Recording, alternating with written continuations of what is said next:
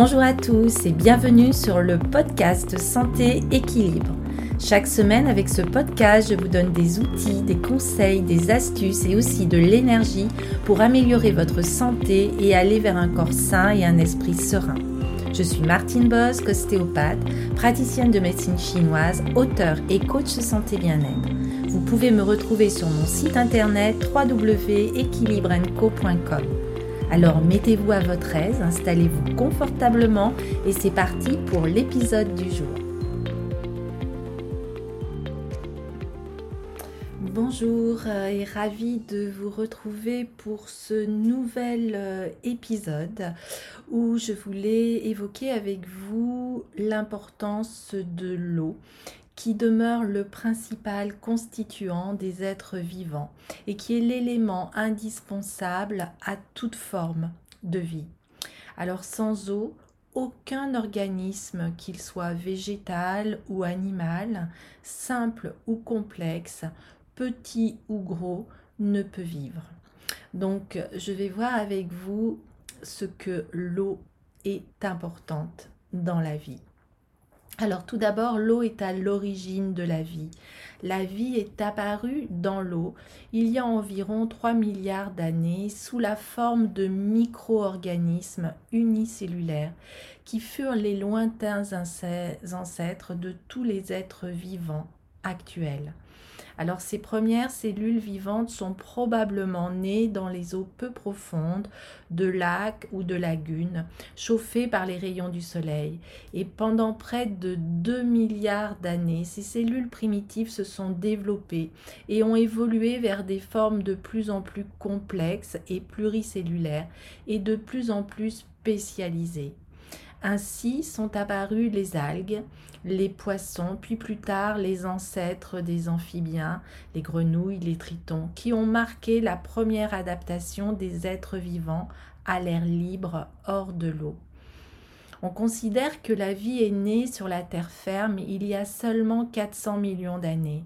Après avoir évolué pendant des millions d'années, elle s'est aussi maintenue des milieux aquatiques que sont les océans, les lacs et les étangs, les fleuves et les rivières, accueillent toujours une grande diversité d'êtres vivants.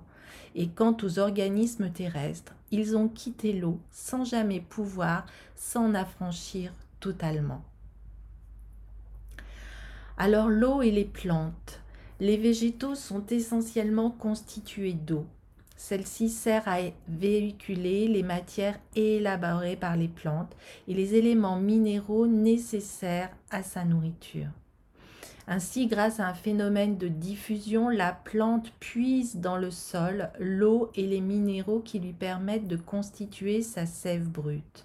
Cette sève monte ensuite dans la tige de la plante et se répartit dans les feuilles. Et là, grâce à la chlorophylle et à l'énergie du soleil, la photosynthèse l'enrichit en substances organiques, les glucides, les lipides, les protides, et va la transformer en sève élaborée qui redescend pour assurer le développement normal de la plante avec sa nutrition, avec sa croissance, et lui permettre ainsi la constitution de réserves en vue d'assurer une prochaine reproduction avec les tubercules, les graines et les fruits. D'autres échanges d'eau entre la plante et son environnement ont lieu. Par exemple, par la transpiration, l'eau est rejetée à l'état de vapeur à un rythme qui varie suivant les conditions atmosphériques, que ce soit l'humidité, la température, le vent. Et par exemple, en été, un chêne adulte peut transpirer jusqu'à 500 litres d'eau par jour.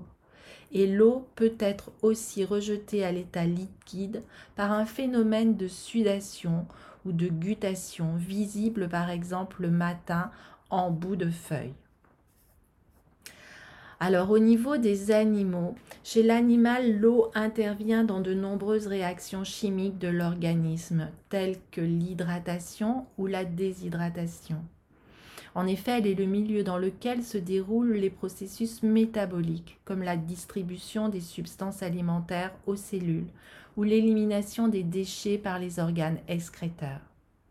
L'organisme animal doit remplacer quotidiennement une certaine quantité d'eau perdue par l'urine, mais aussi par la transpiration et l'évaporisation pulmonaire. Des pertes d'eau supérieures à 10% du poids de l'animal vont provoquer des troubles graves et des pertes dépassant 62% vont lui être fatales.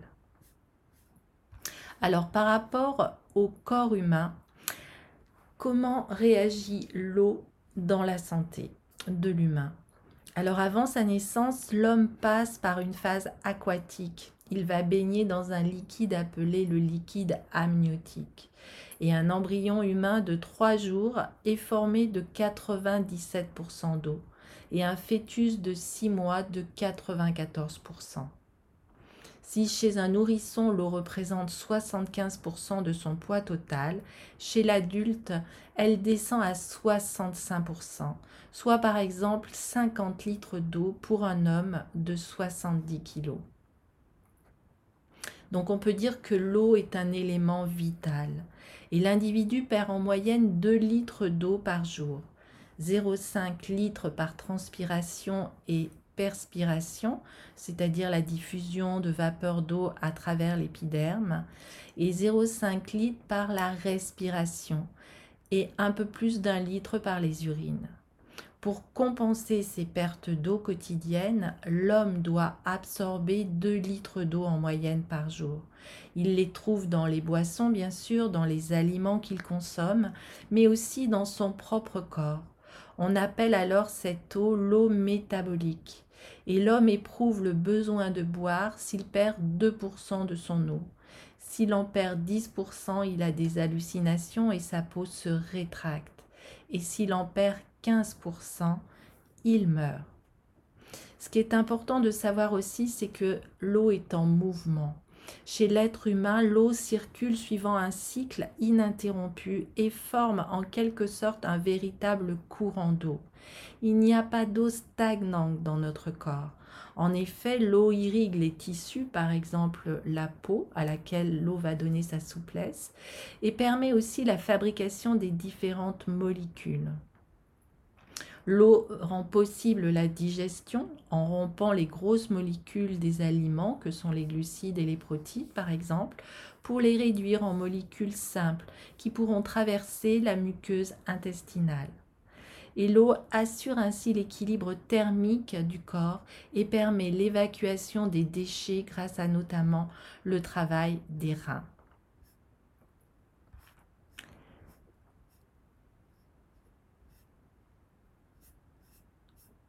Alors, euh, on sait que dans notre vie quotidienne, l'eau aussi a une place importante. Particulièrement, on la retrouve pour toutes les activités qui rythment notre quotidien, comme la cuisine, les toilettes, le lavage, les évacuations des déchets avec les WC, les lavabos, les éviers, les baignoires.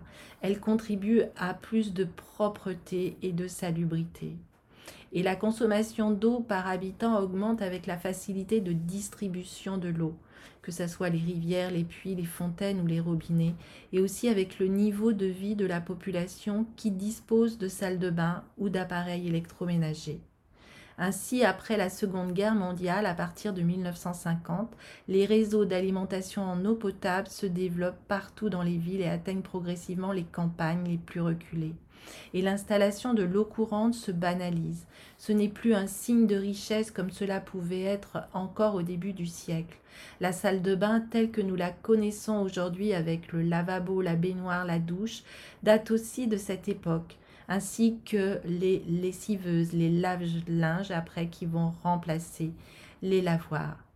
Alors l'eau potable à domicile est un des bienfaits du XXe siècle et l'un des bienfaits aussi du progrès technique. Et au quotidien, l'eau entre également dans les procédés de fabrication de nombreux produits de consommation courante, alimentaire, agricole et industrielle. Alors ce qui est important aussi à savoir, c'est que plus il y a d'eau et plus la végétation est riche. La végétation va être luxuriante dans les zones tropicales, verdoyante sous les zones tempérées et adaptée à la sécheresse dans les zones méditerranéennes et pratiquement inexistante dans les déserts. La présence de l'eau va donc conditionner la richesse et la diversité des végétaux.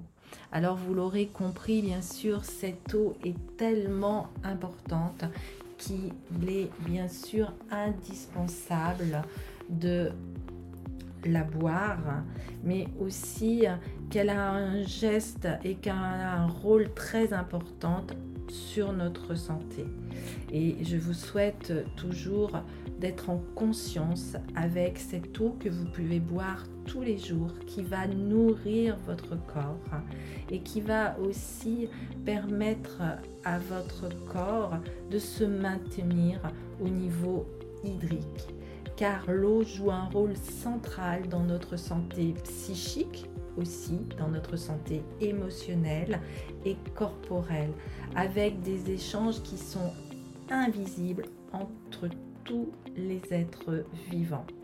Voilà, je vous remercie de votre écoute et je vous dis à très très bientôt pour un nouvel épisode. Portez-vous bien et buvez surtout de l'eau. À bientôt.